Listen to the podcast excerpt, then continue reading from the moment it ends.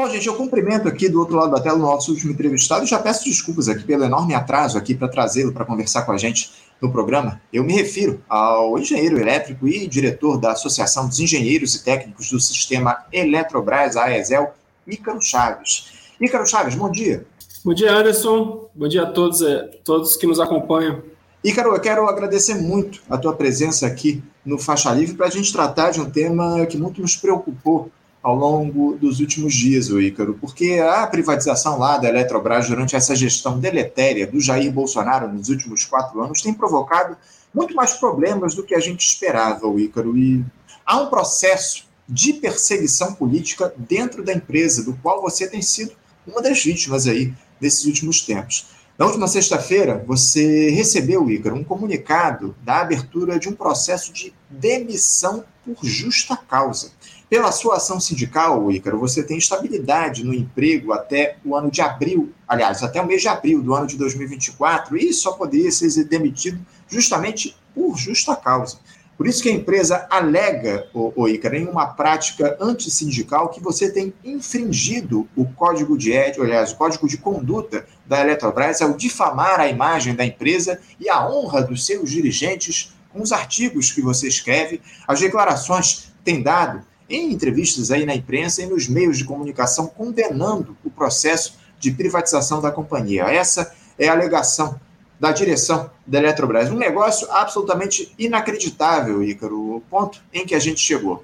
Eu queria começar, evidentemente, prestando a nossa solidariedade aqui da equipe do Faixa Livre, Ícaro, a você que sempre atuou em defesa da, de uma Eletrobras dos brasileiros diante desse absurdo aí promovido pela direção da empresa e saber como é que você reagiu, Ícaro, a essa notícia que foi divulgada na última sexta-feira. Como é que você foi informado desse processo de demissão de justa causa? Esse processo foi aberto aí na Eletrobras, Ícaro? Então, Anderson, é, na verdade é um processo de demissão por injusta causa. Ou, ou poderia até dizer, eu estou sendo demitido por lutar por uma causa justa. Uhum que eu, eu não tenho dúvida nenhuma de que a soberania energética do Brasil é uma causa muito justa. Nem eu, nem a maioria dos brasileiros, que aliás elegeram o presidente Lula, dentre outras coisas, para reconstruir esse país, para retomar a Eletrobras para o povo. E, enfim, é isso. Eu, eu reagi assim com a natural indignação de quem sofre uma injustiça, mas já tinha noção de que isso ia acontecer mais cedo ou mais tarde, porque o processo de perseguição, é, dentro da Eletrobras ele é amplo, ele não se resume à minha pessoa. É um processo de perseguição que vem é, desde, desde a época da privatização, de antes da privatização. Vamos lembrar que é um processo longo, uma luta longa que a gente tem travado desde o governo Temer. Foi o Temer que anunciou a privatização, que só foi alcançada é, no final do governo Bolsonaro, ali no, no, no, nos últimos seis meses do governo Bolsonaro, ele fez essa privatização, que aliás foi comemorado como grande feito do governo dele, ter entregue a Eletrobras. Então, assim, a grande resistência foi feita pelos trabalhadores. Então, a gente sempre foi uma resistência muito forte a esse processo, seja nas mobilizações de rua, seja no debate de ideias em meios como esse, e, inclusive é, escrevendo artigos, não só eu, mas outros outros trabalhadores, outros pesquisadores têm feito esse debate de ideias muito forte e no parlamento também. Nós conseguimos construir ali uma, uma corrente é, política muito forte de defesa da soberania nacional. Acho que isso, isso foi muito importante.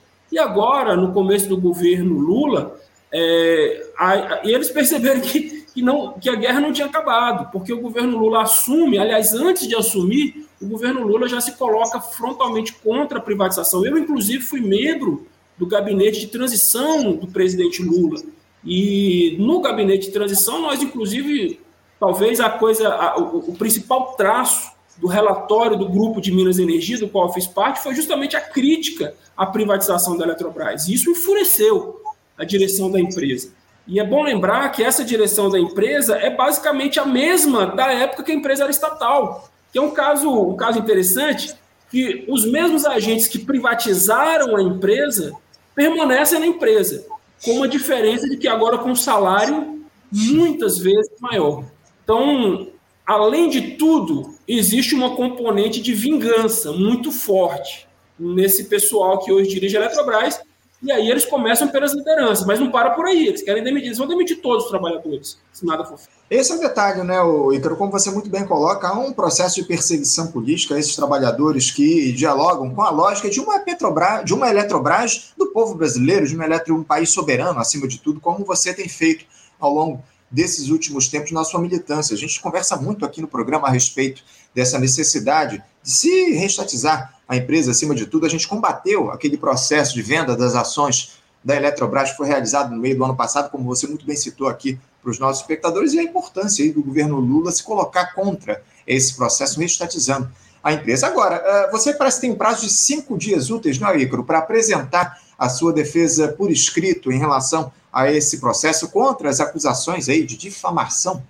contra a Eletrobras. Você já está preparando essa defesa, Ícaro? Dá para adiantar aí a linha se os advogados devem adotar, devem seguir nessa argumentação que vão apresentar aí a direção da Eletrobras? Na verdade, Anderson, eu me declaro culpado de todas as acusações que me foram feitas. Porque é, as alegações que, que fizeram com relação à minha pessoa não são com relação à minha conduta profissional. Eu sou, eu sou engenheiro da Eletrobras, sou engenheiro de manutenção, trabalhei na engenharia de manutenção da geração, trabalho na engenharia é, de, de manutenção de subestações, então trabalhei na área de geração, trabalho na área de transmissão, tenho uma qualificação e uma história técnica nessa empresa. Fui sindicalista durante mais de 10 anos, né, enquanto exercia minhas atividades laborais como engenheiro, né, técnicas, também minhas atividades sindicais. Fui conselheiro de administração da empresa por duas vezes, eleito pelos trabalhadores. Eu não fui indicado por ninguém, eu fui eleito, aliás, fui indicado pelos meus companheiros. Isso. Fui eleito pelos trabalhadores para o conselho de administração e em todas essas atuações não conseguiram achar, assim, uma vírgula que me desabonasse, um, um real desviado, uhum. desídia, nada. Pelo contrário, os meus colegas, os meus superiores hierárquicos aqui na, Eletro, na Eletronorte é, me consideram um, um, bom profissional. Aliás, como a maioria, como praticamente todos os profissionais Eletro, do Grupo Eletrobras são excelentes profissionais. Então, o que, que eles foram pegar? Eles foram pegar as minhas opiniões. Então, na verdade, são. Eu estou sendo acusado de crime de opinião. Então, as acusações que eles fazem são de atribuir imagem negativa à Eletrobras. Eu, eu já tive aqui algumas vezes, eu, eu acho que você nunca me ouviu dizer que a Eletrobras era uma má empresa, era uma empresa ruim. Pelo contrário. Pelo contrário. Pelo contrário. Quem difamava a empresa era a direção que está hoje aí, que era a mesma que estava antes. Que na época da privatização dizia que a empresa não, não prestava, que a empresa ia quebrar, que os funcionários eram marajás. Olha só, nos acusavam de ser marajás, nós que entramos para o concurso público. E agora veja o que aconteceu com esses caras. Então, assim, se alguém atribuía imagem negativa à empresa, era esse pessoal, e continua atribuindo. Porque uhum. quando a direção da empresa é, lhe atribui a si própria um aumento de remuneração de mais de 3 mil por cento, isso é imagem negativa. Os brasileiros não acham isso, isso bonito. Quando a empresa demite massivamente funcionários, isso é uma imagem negativa. Quando a gente tem, por conta dessas demissões, o aumento do risco operacional e o aumento dos acidentes de trabalho e mortes, nós já tivemos mortes de trabalhadores por causa dessa política irresponsável do, do Grupo Eletrobras de demitir, porque eles acham que é assim. Ora, precisa aumentar o lucro, a empresa não está bem das pernas, tendo dificuldade, o lucro diminuiu com relação, inclusive ao período que a empresa era estatal. Então, como que eles vão aumentar o lucro? demite, porque aí com menos trabalhadores diminui a despesa, aí eu posso aumentar o lucro. Então, para mim, isso que é, que é atribuir imagem negativa. Então, nós estamos fazendo defesa, aliás, eu já fiz a defesa, eu falei, olha, se é disso que estão me acusando, eu sou culpado, sim, eu faço isso, mas estou no meu direito, primeiro, de sindicalista que eu sempre fui, estou, no, como você mesmo falou aí, eu estou no meu período de carência, é porque é um, um das, você tem que ter proteções para o sindicalista e para o conselheiro também, porque ali no conselho de administração eu combati a, a, visão majoritária da empresa muitas vezes, né? E aí coloquei na ata, e isso expõe o pessoal, então assim, eles não ficaram muito contentes com a minha participação ali. E é evidente que para isso que a lei é, dá essas garantias para que o trabalhador possa exercer sua, a, o seu trabalho de forma é, imparcial. Então eles não podem me demitir. Então eles acharam, oh, mas por justa causa eu posso. Então eles acham que, que atribuindo isso vão poder me demitir por justa causa. Agora, é evidente que isso não é causa de demissão, ter opinião. Segundo, não se trata de é, difamar a empresa, se trata de travar um debate público sobre um, uma, um setor que é de interesse público, que é o setor elétrico, que não é uma fábrica de chocolate, nada contra as fábricas de chocolate. Você está lidando com uma empresa que afeta a vida de cada um dos brasileiros. Uhum. E evidentemente que eu sou uma figura pública. Aliás, todos nós que estamos nessa luta contra a privatização, os meus companheiros sindicalistas, estão travando esse debate. E é um debate que deve ser tra travado com o público. Então, é evidente que isso é uma vingança e uma tentativa de intimidação, uma política antissindical e ditatorial que não cabe no Brasil de 2023, quando a gente tenta se livrar dos pensamentos e das tentativas fascistas e autoritárias do governo anterior. Esse é o detalhe, né, o, Ícaro? A gente precisa, acima de tudo, se livrar desse, desse ideal antidemocrático e, acima de tudo, autoritário que foi adotado no país ao longo da gestão Bolsonaro. A gente está de prova aqui o, o, tamanho da importância sua, Ícaro, na defesa dos interesses da classe trabalhadora de uma Eletrobras absolutamente soberana, não só você, mas uma série de outros representantes sindicais da Eletrobras que a gente entrevista aqui no programa ao longo dos últimos tempos. Está muito claro que esse é um processo efetivamente de perseguição política e, acima de tudo, e eu queria que também você falasse eh, a respeito disso um pouco, é, isso também se coloca, Ícaro, como um, um, processo de tentativa de descrédito do serviço público aqui no nosso país. Porque você foi, é, você passou no concurso público, você, era, você foi servidor, você é servidor, acima de tudo, da Eletrobras, você foi selecionado a partir de um concurso, e eu acho que, acima de tudo, isso também tem um caráter, o Ícaro, de perseguição ao funcionalismo, ao serviço público aqui no Brasil, não? Claro, porque é exatamente disso que se, diz, diz que se trata. É, o serviço público é acusado de ser cabide de empregos. Né? É disso que acusa o serviço público. Mas as pessoas que entram no serviço público entram por concurso público. Uhum. E o concurso público é isso. É, malgrado é, eu, eu, particularmente, não acreditar no, no discurso da meritocracia, porque, afinal de contas, nós brasileiros, principalmente, não partimos do mesmo patamar na vida, né, na, na, na nossa vida profissional, mas ainda assim é uma maneira muito mais é, democrática e muito mais acessível para você aceder a um emprego de qualidade. Agora, o que, que tem sido feito pela Eletrobras? Então vejamos só. É, nas empresas do Grupo Eletrobras, aqui na Eletronorte, por exemplo, a exceção da direção da empresa, dos diretores e do conselho de administração, todos os empregados eram contratados por concurso. Todos. Agora não. Agora se abriu um processo de seleção e qual é o critério? Você sabe qual é o critério? Será que o critério é, é, é, é o melhor? Não tem prova, não tem, não tem nada. Então eles escolhem o que eles querem. E aí é evidente, evidente que aí tem amigo, parente, coisa do tipo. Então, os mesmos que propalam o discurso da meritocracia agem absolutamente contra isso. E mais, né, para o que você está vendo é isso: a demissão de quadros técnicos qualificados. Que, Anderson, isso é importante é, a, gente, a gente explicar aqui. É, uma empresa de engenharia, principalmente quando você lida com ativos tão complexos como o setor elétrico, você não forma um engenheiro ou um técnico, ou mesmo um contador, ou mesmo um advogado, porque são coisas muito específicas. Você não faz isso do dia para a noite. Então não adianta, não adianta a empresa dizer, olha, eu vou demitir os empregados e vou contratar outros. Não é assim. Não é assim que funciona. Isso aqui não é chegar para o cara, olha, aqui o seu trabalho aqui é apertar esse parafuso. Então, são máquinas específicas, são processos específicos que demoram, demandam um longo tempo de formação.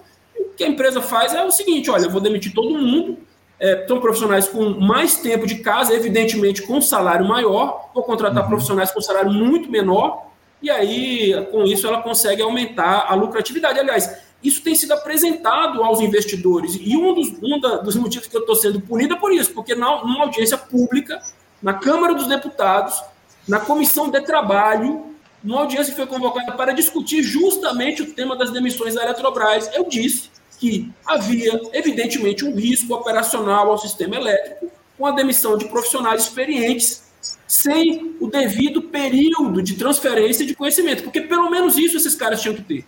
Pelo menos se eles querem demitir os profissionais experientes, deveria haver um prazo para que esses profissionais passassem o conhecimento para os que estão chegando, mas isso não acontece. As demissões estão sendo feitas sem absolutamente nenhum, nenhuma preocupação com isso, Anderson. A gente não pode deixar que isso aconteça, até porque companheiros nossos estão se acidentando, estão morrendo. Nós não podemos achar que isso é normal. Então, assim, é, eu, eu fico absolutamente indignado, não só por uma perseguição contra a minha pessoa, mas por dizer que denunciar isso é motivo de se demitir. A gente não pode admitir isso no país. Porque, fundamentalmente, é, um, um dos direitos de todo trabalhador é lutar, é pelo menos se manifestar para que esse tipo de coisa não aconteça. Nós não estamos mais na ditadura.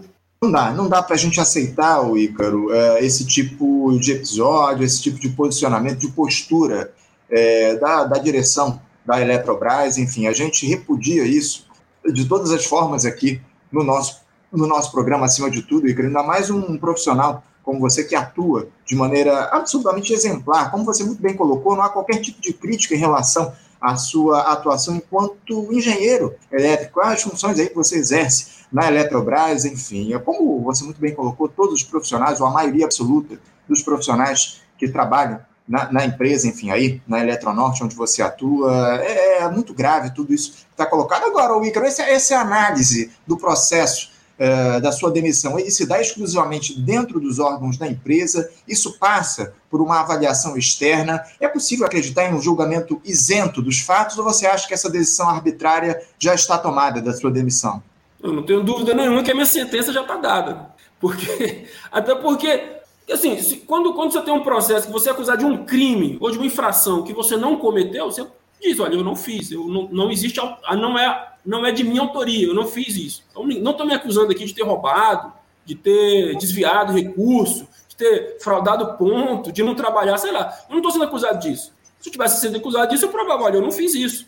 Né? Eu estou sendo acusado de um crime que eu não cometi. Não é disso. Eles estão me acusando de, de coisas que eu de fato faço. Assumo. Cada linha que eu escrevi, é, nos artigos que eu escrevi, que estão sendo citados. Agora, isso não é motivo para demissão por justa causa, absolutamente. Porque imaginando, se a moda pega, é, você tem um. Você sabe que a demissão, é, na empresa privada, qualquer trabalhador pode ser demitido. Se o patrão fala que não quiser, ele demite. Ele não precisa nem dizer por que, que ele demite. Ó, vou te demitir aqui, eu não quero mais você trabalhando comigo mas aí ele paga os direitos rescisórios. Então existe multa do FGTS, existe uma série de encargos que o empresário tem que arcar para que ele não tenha uma liberdade absoluta de fazer o que ele quiser com a vida dos trabalhadores. Isso é assim em qualquer empresa privada, tá certo? Então, o que os caras querem fazer é, é criar uma nova jurisprudência e dizer o seguinte: olha, eu posso alegar qualquer motivo para demitir por justa causa. Evidentemente que isso não é motivo, porque se a moda pegar, todo trabalhador vai poder ser demitido por justa causa. Imagina, um trabalhador da Eletronorte, por exemplo, que eventualmente fez um tweet contra a privatização, vai poder ser demitido. Uhum. Um sindicalista que tem estabilidade, porque criticou a privatização, vai poder ser demitido. Isso pode acontecer em qualquer empresa. Nós não podemos deixar que esse precedente aconteça. Então, assim, no âmbito administrativo, eu não tenho nenhuma ilusão. A decisão está tomada. Agora, se eles prosseguirem com esse processo, eles não recuarem, nós vamos ter que ir para a justiça. Mas o mais importante, Anderson, e eu confio que judicialmente não vai prosperar esse, essa, essa, essa arbitrariedade. Isso, isso, uhum. isso é, o principal objetivo é intimidar a categoria, intimidar os sindicalistas. Os sindicalistas, eu acho que eles não intimidaram, que de fato o pessoal sabe que, eles, que tem uma, uma, uma lista, e eu sou só o primeiro, está, isso está evidente mas os trabalhadores, de fato, que não tem essa proteção e essa guarida que não é, não é todo mundo que pode vir no programa aqui para poder se defender. É, eles estão passando um momento muito difícil, Anderson. É muito difícil. O clima de terror que se colocou aqui.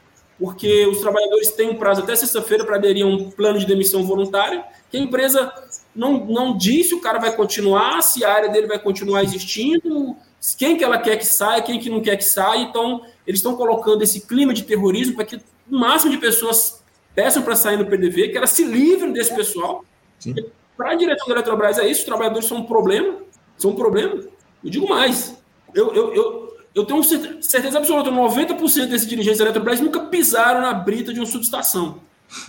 nunca, nunca entraram numa usina hidrelétrica, trabalharam dentro da casa de força, lá no calor, lá do, de Tucuruí. Eles não sabem o que é isso. Então, assim, a falta de respeito com que se trata os trabalhadores é algo é, ultrajante. Né, não é algo ultrajante, como você muito bem coloca. Eu posso dizer muito bem o que é trabalhar dentro de uma usina. Eu, eu sou eletrotécnico, é, muita gente não sabe disso, que eu sou técnico, já, já trabalhei no, no setor por, durante muitos anos. É, é uma, uma profissão de, um, de uma enorme responsabilidade, acima de tudo, quando a gente está lidando com energia elétrica, ainda mais numa empresa como a Eletrobras acima de tudo, Ícaro. A gente sabe bem o, o drama que os, os, profissionais da elétrica passam, as dificuldades, os desafios estão colocados para os trabalhadores, enfim, é lamentável todo esse processo. Agora, o, o, bom de tudo isso, já se há algo de bom em tudo isso, após essa notícia aí de perseguição que você tem sofrido, Icaro, é o, justamente a enxurrada de solidariedade, uma enorme corrente aí que se formou em seu apoio, demonstrando quanto essa decisão aí da direção da Eletrobras é absurda. Ontem, inclusive, houve um ato dos dirigentes do Sindicato dos Trabalhadores nas Indústrias Urbanas Eletricitárias no Distrito Federal, na porta lá da Eletronorte, em Brasília, em seu apoio. Há um outro ato marcado aí para a próxima sexta-feira, aqui no Rio de Janeiro. É, já houve algum tipo de manifestação é, do governo Lula sobre esse processo absurdo do qual você tem sido vítima dentro da Eletrobras, Ícaro? Olha, Anderson, na verdade, é, eu agradeço, agradeço demais aqui toda a solidariedade que tem sido prestada pelos meus companheiros. Eu, eu, eu respondi aqui centenas de, de mensagens de solidariedade é, por, pelos, pelos dirigentes do Coletivo Nacional dos Eletricitários, que de forma não só unânime, mas de forma engajada, tem feito a minha defesa. Isso é algo realmente é, é muito emocionante para mim também. É, e pelo apoio de parlamentares, né? Então, vários parlamentares gravaram vídeos, fizeram tweets, mandaram mensagens. Então, assim, eu não tenho dúvida. Assim, eu descobri que eu tenho muitos amigos, isso é muito bom. É alguns que eu nem conheço. Mas, mas o, que, o que a gente espera do governo federal, Anderson, é que o governo federal assuma a responsabilidade na Eletrobras. Uhum. Por dois motivos. Primeiro, porque o Brasil precisa disso. A gente não pode, é, nesse momento, achar que eletricidade é qualquer coisa. Porque você que trabalhou, você que é eletrotécnico, sabe disso. O Brasil é um país que tem um sistema elétrico hidro, é, baseado na hidroeletricidade. É e vai continuar durante muito tempo. Mesmo que você tenha energia solar, eólica, o que garante a firmeza, o que garante a segurança para o nosso sistema elétrico é o sistema de transmissão robusto que nós temos e, é, e são as nossas hidrelétricas que armazenam né, a energia. E esse sistema é muito, é muito sensível à, hidro, à hidrologia. Isso. Então a gente, o brasileiro tinha que ter um pouco de memória. Há dois anos atrás, em 2021, a gente estava numa crise hídrica, você lembra disso? Perfeito. Vai faltar luz, o brasileiro teve que, o Brasil teve que é, colocar termoelétricas caríssimas, a conta de luz explodiu, né, e não baixou mais, né, ficou no patamar que estava. E, bom, aí veio muita chuva, nós estamos no período de, nós estamos terminando agora um período chuvoso excepcional no país. Então, não há tanta preocupação, o preço da energia não subiu tanto. Agora, basta o Brasil ter uma seca que nós vamos viver esse drama de novo. Só que a diferença é que nós não temos mais o instrumento de controle que era a Eletrobras. Agora, esse instrumento está nas mãos de grupos empresariais que não prezam pela, pela responsabilidade. Né? Uhum. É, todo mundo sabe que hoje quem manda na Eletrobras é o grupo 3G. O mesmo que quebrou as americanas, fraudou. Né? Não só quebrou, fraudou. No é caso americano, que é mais grave que deixar uma empresa quebrar, é fraudar. Então, assim, esses caras hoje que comandam o nosso setor elétrico. Então, o governo federal precisa agir sobre isso e urgentemente. Além disso, nós temos um problema muito concreto dos trabalhadores, Anderson, porque por mais que eu consiga me salvar, e eu acredito muito na justiça, se esses caras não, não desistiram desse processo, na justiça eu tenho certeza que eu vou ser. É, vou, vou lograr esses, não, não tem como prosperar isso. Agora, e os outros? Né? Porque é isso, eles querem demitir milhares de trabalhadores, pais de família. Então, nós vamos colocar o sistema em risco, nós vamos manter esse risco, nós vamos demitir esses trabalhadores, que um trabalhador com 50, 60 anos não vai achar emprego. Então, é uma situação muito, muito, muito grave e urgente. Então, eu espero, se esse episódio de arbitrariedade, essa insanidade que a Eletrobras fez contra a minha pessoa, ele puder servir para alguma coisa, além da solidariedade, que evidentemente é muito bem-vindo, que ele sirva para alertar o governo federal e o Supremo Tribunal Federal também, que afinal de contas é onde já está a ADI, para tomar uma decisão uhum. rápida, né? Essas coisas não podem esperar muito tempo. Não, não tenha dúvida. É mais do que necessário que o governo assuma essa responsabilidade em relação à Eletrobras, que o próprio Supremo Tribunal Federal, como você muito bem diz, vote essa ADI aí que, que vai analisar essa privatização deletéria da Eletrobras. A gente tem muitas mensagens aqui, o, Ícaro, em seu apoio. Ó, a Ana, a Ana Mota diz aqui, ó, Ícaro Chaves, um gigante, uma gigante liderança em defesa da Eletrobras pública. Importante aqui a participação da Ana Mota. A, a Eugênia Braga, ela diz aqui, ela mostra aqui esse processo de perseguição que acontece. Ela referenda aqui as suas palavras, dizendo aqui, ó, minha filha está vivendo esse terrorismo na Eletrobras. Ícaro, tem toda razão. Tá aí, ó, tá muito claro que esse processo não, não se resume única e exclusivamente à, à figura do Ícaro Chaves, há um processo continuado aí de perseguição política dentro da Estado. E a gente espera, como você muito bem colocou, que o governo assuma essa sua responsabilidade e que essa, essa arbitrariedade ela não se concretize contra você, porque abre, pode abrir um enorme precedente aí contra os profissionais da Eletrobras. É uma ameaça a todos os profissionais aí que trabalham atualmente na empresa. Ícaro, eu quero mais uma vez aqui deixar registrada toda a solidariedade da nossa equipe aqui do Faixa Livre a esse processo lamentável e arbitrário que você vem sofrendo dentro da Eletrobras. Eu espero, acima de tudo, que isso se resolva da melhor maneira, que a justiça seja feita, acima de tudo, e que você possa continuar aí lutando pelos interesses da Eletrobras, pelos interesses do povo brasileiro como é, profissional da Eletronorte aí na, na, empresa. Mais uma vez, Ícaro, eu quero agradecer a tua participação aqui no nosso programa e pode continuar contando aqui com faixa livre para a gente fazer essa denúncia e, acima de tudo, para a gente repercutir as suas denúncias em relação ao processo deletério que tem ocorrido dentro da Eletrobras. Tá bom, Ícaro? Muito obrigado aí pela tua participação. Um abraço para você. Eu que agradeço mais uma vez é, o apoio que sempre nos deram, né? E a solidariedade nesse momento aqui que eu, eu tenho certeza que não é só a minha pessoa, mas se estende a toda essa categoria, que eu digo, eu tenho muito orgulho de fazer parte dela. É isso, Ícaro. Mais uma vez, muito obrigado. Boa sorte aí nesse processo. Um abraço para você. Até a próxima. Conversamos aqui com o Ícaro Chaves. Ícaro Chaves, que é engenheiro elétrico, diretor da Associação dos Engenheiros e Técnicos do Sistema Eletrobras, a ESEL, e que é vítima aí desse processo de perseguição lamentável, perseguição política que se dá dentro da Eletrobras. Lamentável todo esse quadro e a gente vai continuar acompanhando aqui esse processo em relação ao Ícaro, que vai apresentar sua defesa nos próximos dias e a gente espera que isso seja revertido e que o Ícaro possa seguir como profissional e fazendo as denúncias aí com isenção dentro da Eletrobras. Bom, gente, vamos encerrando aqui a edição de hoje do nosso Faixa Livre. Quero agradecer a presença, a participação e a audiência de todos vocês. Passamos até um pouquinho aqui do nosso horário e lembrar que amanhã, a partir das 8 da manhã, estaremos de volta com mais uma edição aqui do nosso programa. Muito obrigado pela audiência mais uma vez. Um bom dia a todos, um abraço e até amanhã. Você, ouvinte do Faixa Livre, pode ajudar a mantê-lo no ar. Faça sua contribuição diretamente na conta do Banco Itaú, agência 6157, conta corrente 99360, dígito 8. Esta conta encontra-se em nome do Sindicato dos Professores do Município do Rio de Janeiro e Região o Simpro Rio, uma das nossas entidades patrocinadoras, mas seus recursos são destinados exclusivamente para o financiamento do nosso programa.